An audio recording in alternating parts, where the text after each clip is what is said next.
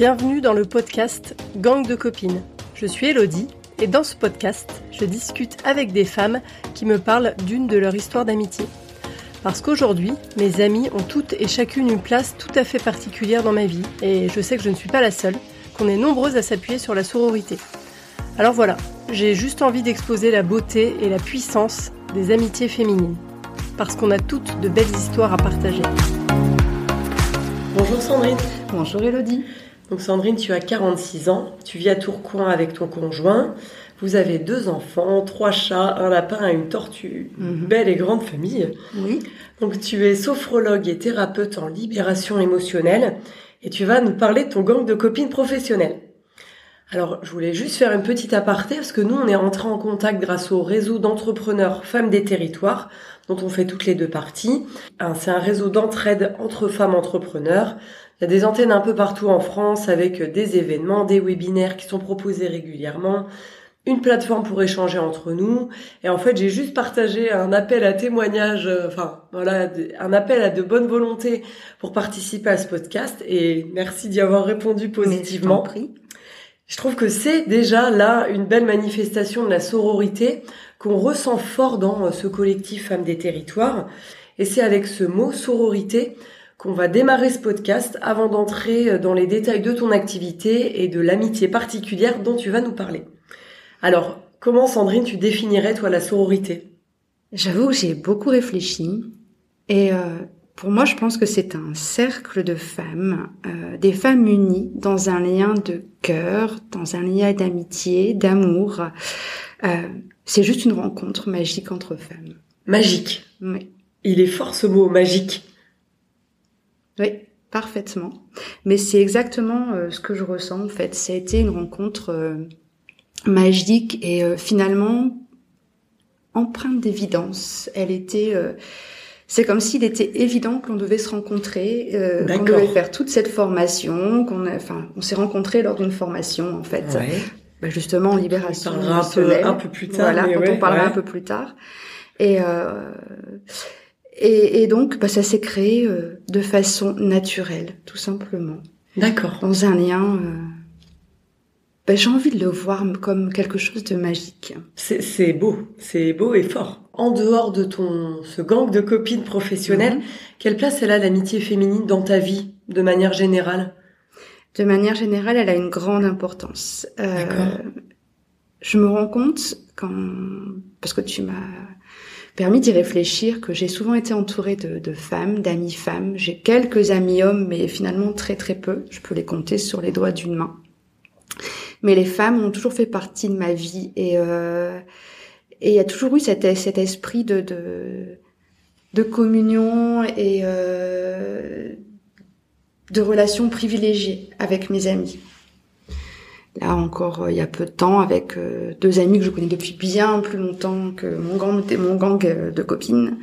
On, voilà, on s'autorise des soirées filles une Oui. fois par mois, et puis euh, ça nous permet d'aller relâcher les pressions, de pouvoir rire et passer un moment euh, ben, exclusif entre nous. Et moi, j'adore ça. Ouais. Donc les femmes ont toujours euh, et les- les- le lien d'amitié a toujours eu un un rôle important dans ma vie. Même si c'est pas des amis que t'as gardé toute ta vie. Non. Quand on en a discuté, euh, je trouvais ça intéressant de dire ça aussi, que euh, ça veut pas forcément dire euh, une amie toute notre vie, mais il y a des amitiés qui vont et qui viennent. Des amitiés qui vont, qui viennent, il y a des et, et toutes ont leur importance. C'est des amitiés de quelques semaines, de quelques années. Il y a des amitiés que l'on qui se qui s'effritent naturellement. Oui. Il y a des amitiés qui vont qui vont se rompre un peu plus brutalement, mais toutes ont compté et euh, et finalement je les je les vois toutes avec une espèce de de, de tendresse. Ton, on en parlait tout à l'heure, tu es sophrologue et thérapeute en libération émotionnelle. Comment tu es arrivé à cette activité? Je crois qu'il y a un chemin un peu euh, atypique. Oui, oui, oui. J'ai commencé euh, ma vie professionnelle. euh, en fait, j'ai surtout eu un cursus scolaire comptable. J'ai jamais travaillé en comptabilité, sauf pendant mes Ah, stages. J'ai horreur de ça.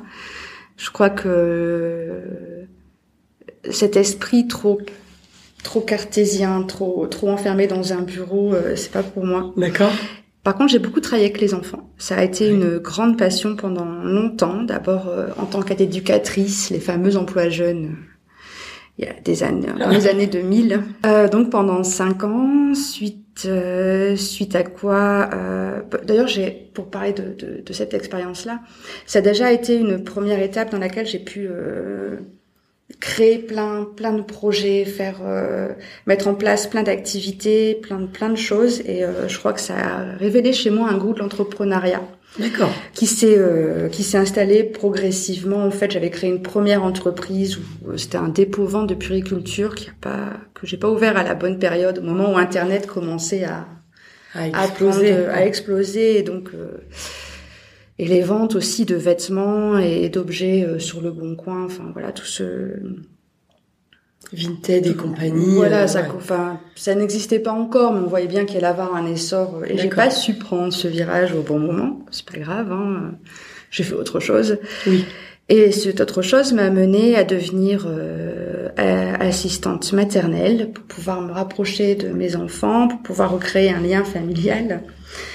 Parce que bien sûr, tout le monde pense que les assistantes maternelles, euh, enfin moi en tout cas, c'est un peu la vision que j'avais, ça allait me permettre de, de pouvoir euh, m'occuper un peu plus de mes enfants. Ta famille, d'accord. Ce que j'ai pas vu, c'est que, ben, en plus moi je suis très, toujours très investie professionnellement, c'est que finalement, quand on s'occupe beaucoup des, des, des, enfants des autres, que ce soit à son domicile ou ailleurs, de toute façon, quand on investit professionnellement, finalement, euh, ben, le lien avec ma famille, était, enfin avec mes enfants était, euh, j'ai pas dire de bêtises, c'est pas qu'il s'est effiloché, mais en tout cas, c'est j'avais, pas autant de temps que je le pensais.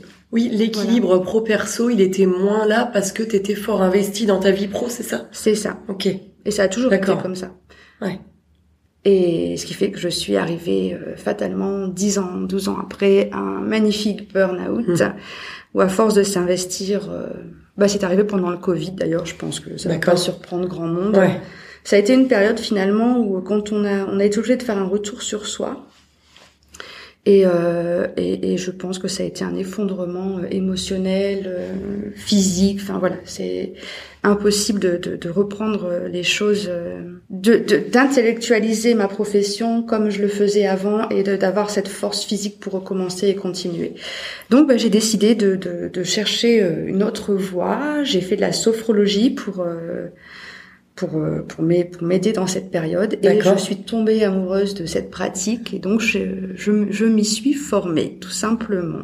Donc la formation pendant le Covid, c'est ça? Pendant tu Covid. formée pendant le Covid, voilà. Okay. Et en travaillant aussi, puisque euh, le Covid n'a pas duré deux ans, donc euh, oui, bah si. Mais euh, je veux dire le confinement ayant pas. D'ailleurs, j'ai commencé à me former après le confinement.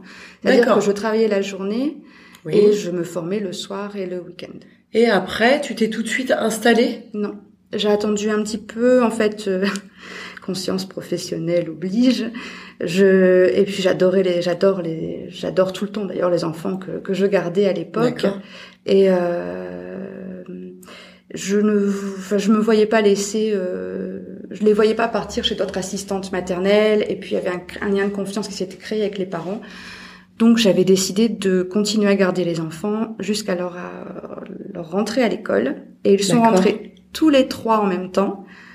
Enfin tous les quatre, parce qu'il y en avait quatre, mais une en périscolaire, donc ça posait moins de problèmes. Ils sont rentrés tous les trois en même temps en septembre 2022. D'accord. Oui, on est en 2023. Oui. Donc il y a un an, j'ai créé mon entreprise. D'accord. Après m'être formée aussi en libération émotionnelle et euh, oui, voilà, pour okay. compléter euh, ma belle boîte à outils thérapeutiques. Et aujourd'hui, tu peux nous expliquer ton quotidien professionnel, ton activité de sophrologue et de thérapeute en libération émotionnelle? Alors, la sophrologie. Euh, la sophrologie, c'est une méthode thérapeutique que, j'adore, qui est, euh, qui est extrêmement efficace.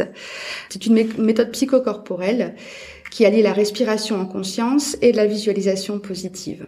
Elle permet aux personnes que j'accompagne de, de, retrouver un mieux-être, un équilibre émotionnel, de pouvoir euh, euh, accomplir, s'accomplir dans, des tâches euh, quand elles ont des problèmes d'addiction, euh, ça me permet de de guider les personnes à trouver les ressources qu'elles ont en elles pour pouvoir se dépasser, se surpasser, pour pouvoir euh, vraiment acquérir un, un, un mieux-être et, euh, et comme c'est une méthode thérapeutique brève, finalement on y arrive en trois mois, deux trois mois, enfin une dizaine de séances, c'est assez rapide et c'est assez bluffant.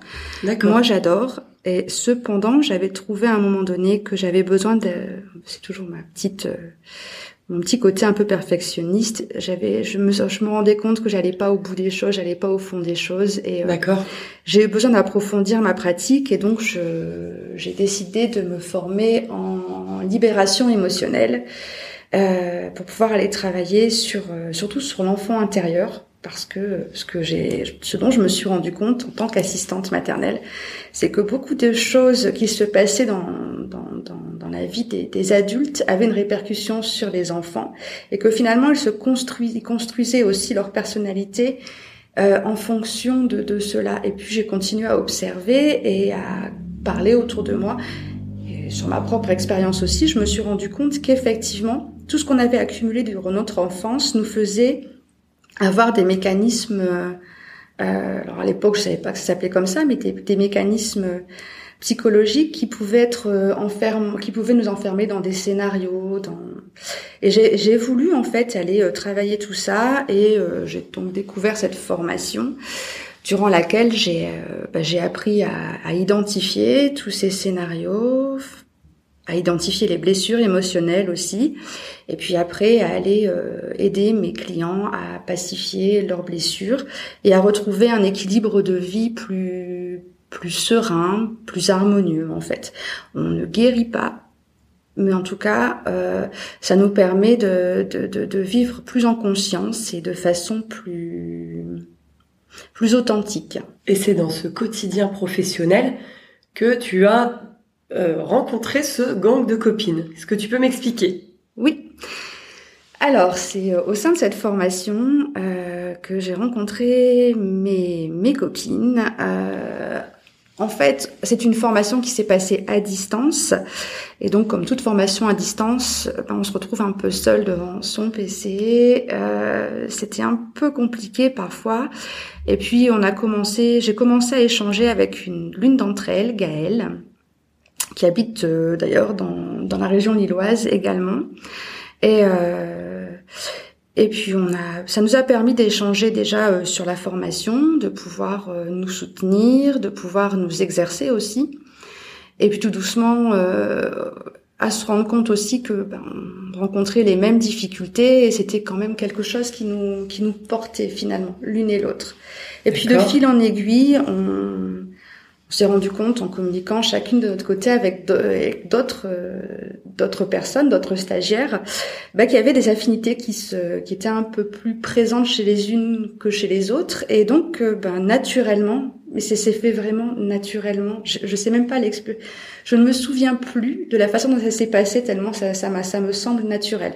On s'est on retrouvés ensemble sur ce sur un sur un groupe WhatsApp à pouvoir échanger déjà sur la formation, à se soutenir les unes les autres, à pouvoir euh, échanger des, des, des questionnements qu'on pouvait avoir, euh, parfois des remises en question qu'on pouvait avoir aussi.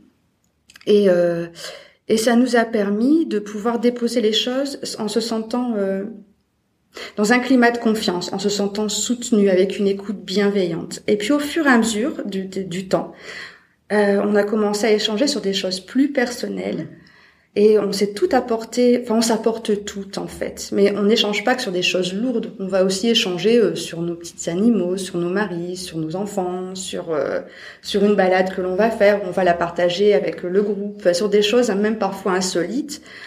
Et euh, ouais, c'est c'est quelque chose. C'est vraiment une relation. J'aurais du mal à m'en passer maintenant. Dans ce groupe WhatsApp, maintenant, vous êtes six. Mhm. Il y a toi, Gaëlle, Stéphanie, Coraline, Delphine et Emmanuel, que vous appelez Emma, me semble-t-il, mhm. c'est ça, ouais. Euh, comment vous faites pour être amis à six personnes ben, Ça me semble tellement, tellement naturel. En fait, le lien est fluide. On, on... Déjà, on communique beaucoup par vocaux. D'accord. Euh, ce qui fait que les, ça passe beaucoup par la voix aussi et les émotions sont transmises comme ça. Et finalement, et comme on n'est pas toutes connectées au même moment, parce que euh, on a quand même d'autres choses à faire que d'être tout le temps euh, sur notre téléphone, et, mais finalement il y a toujours quelqu'un qui va être euh, qui, qui, va pouvoir lire le message de façon quasi instantanée. D'ailleurs, je ne me souviens pas de fois où euh, où le message est resté pendant euh, une heure sans être écouté ou, ou visualisé s'il s'agit d'un message écrit.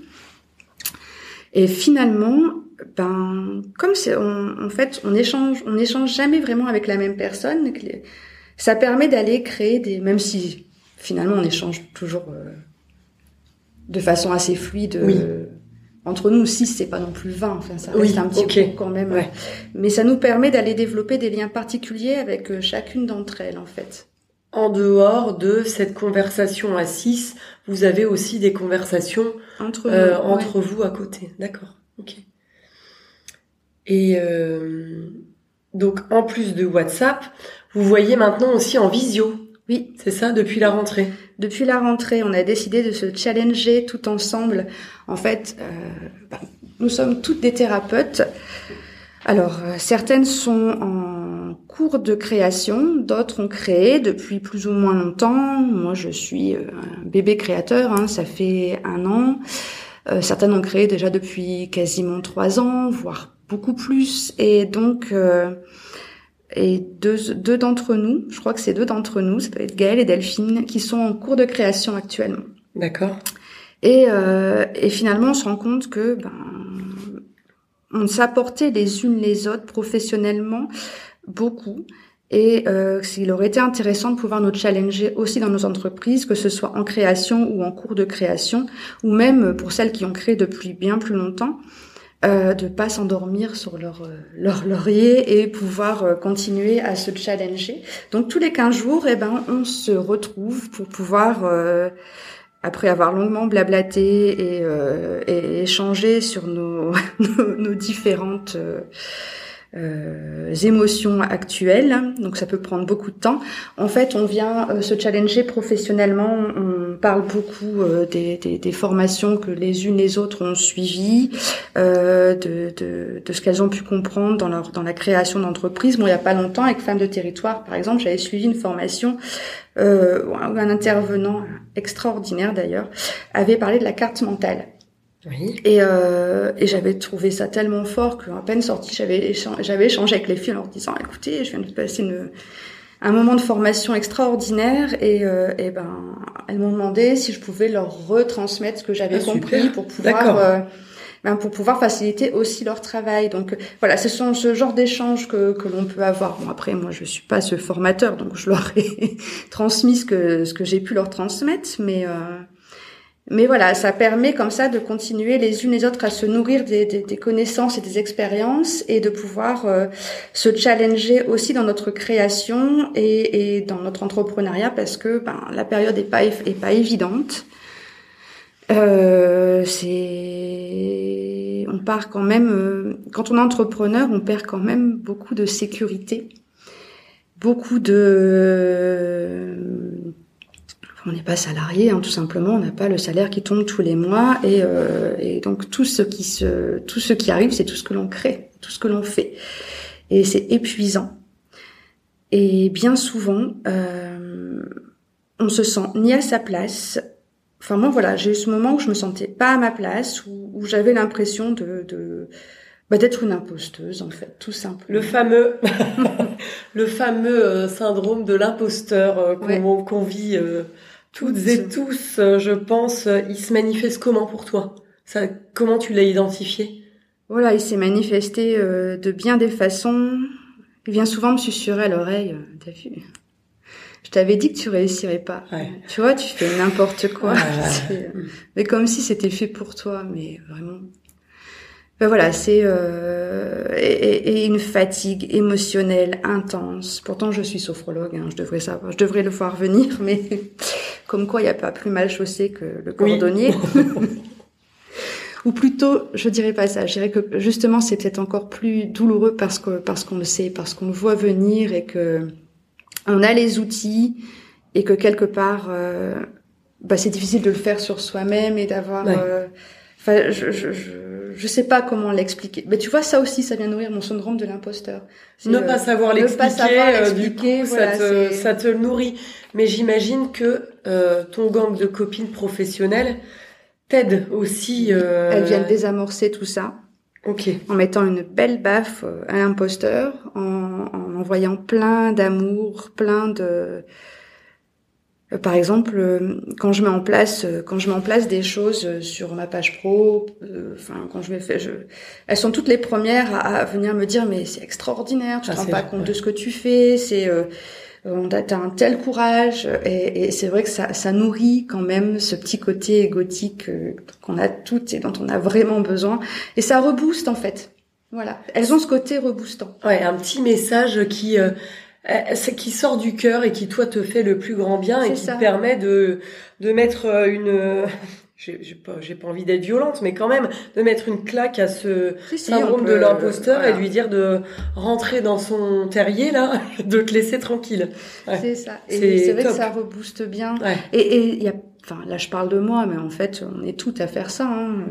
et je me rends bien compte. Et finalement, ça aide aussi de voir qu'on n'est pas la seule à être dans ce symptôme, dans ce syndrome parce qu'on se sent complètement isolé en fait. D'ailleurs, c'est ce qui nous a réunis et c'est ce qui c'est ce qui contribue à nous construire de toute façon, à construire cette, cette amitié. Et euh, c'est pour ça qu'on dit dans notre groupe, on parle même pas d'amitié, hein, on parle d'amour. C'est vraiment un lien euh, d'amour qu'il y a entre nous, comme des sœurs. C'est beau. Hein mm. Comment tu le l'expliques? Comment tu le vis? Ah, je le vis bien.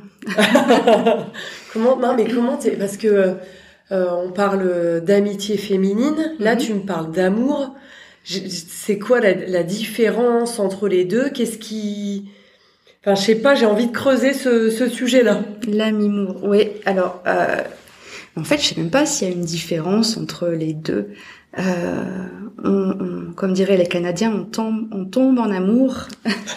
voilà, mais on, on, on, tombe pas en amour uniquement de, de, d'un, d'un homme ou d'une femme, voilà, ou d'un être. On, bah si, on tombe en amour d'un être, mais euh, euh c'est pas, c'est pas un amour romantique, c'est juste un, vraiment un lien d'amour, comme on, on, en amour de ses enfants, de ses animaux, de de de de, ses, de ses parents, de de de, ses, de sa fratrie. Quand ça se passe bien, c'est pas toujours le cas, mais normalement on est quand même, on a quand même ce lien qui qui nous unit et euh, c'est c'est un lien universel l'amour. C'est pas euh, c'est vrai qu'on a tendance quand même à le résumer à un lien entre deux êtres, un lien privilégié entre deux, un lien romantique privilégié. Mais c'est pas que ça. C'est euh,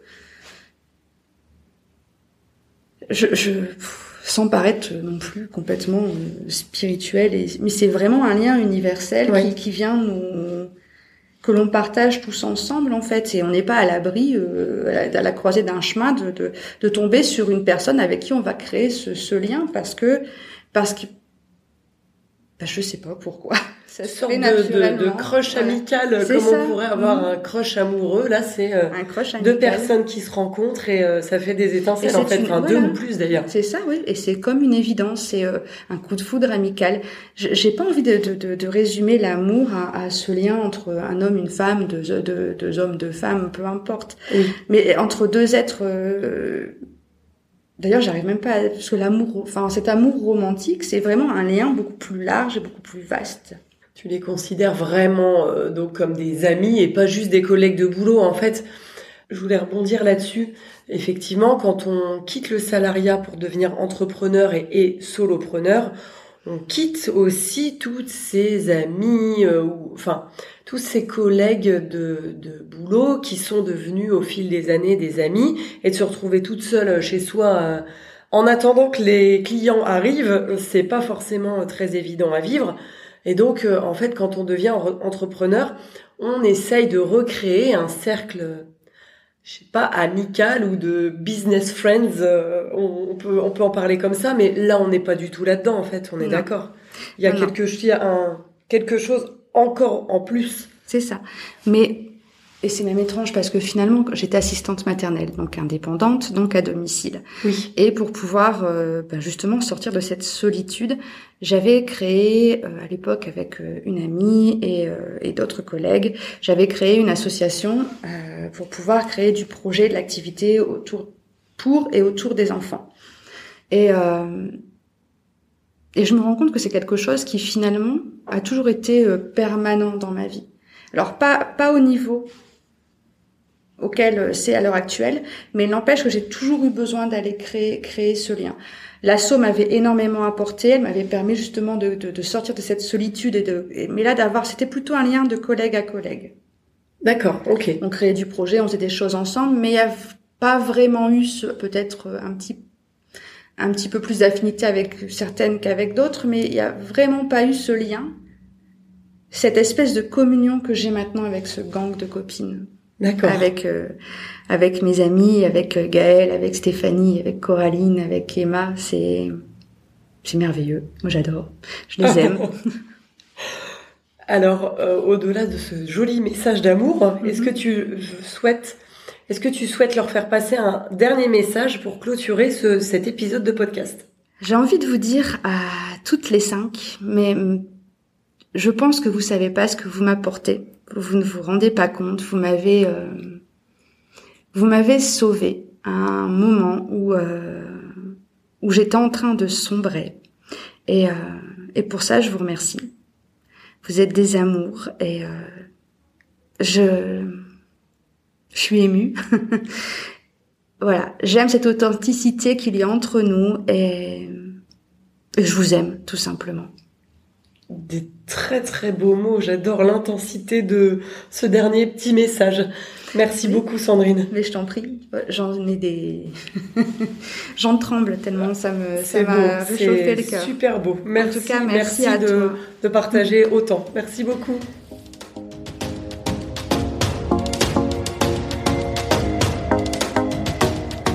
C'était l'épisode 9 du podcast Gang de copines. Merci pour ton écoute. Pendant cet entretien avec Sandrine, on a vraiment abordé de très beaux et gros sujets de fond.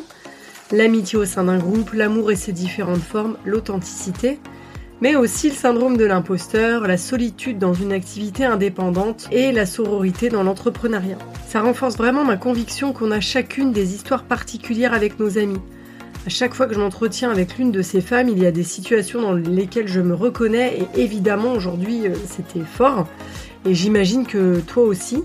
Alors si ce podcast ou d'autres, cet épisode ou d'autres résonnent en toi, n'hésite surtout pas à en parler autour de toi.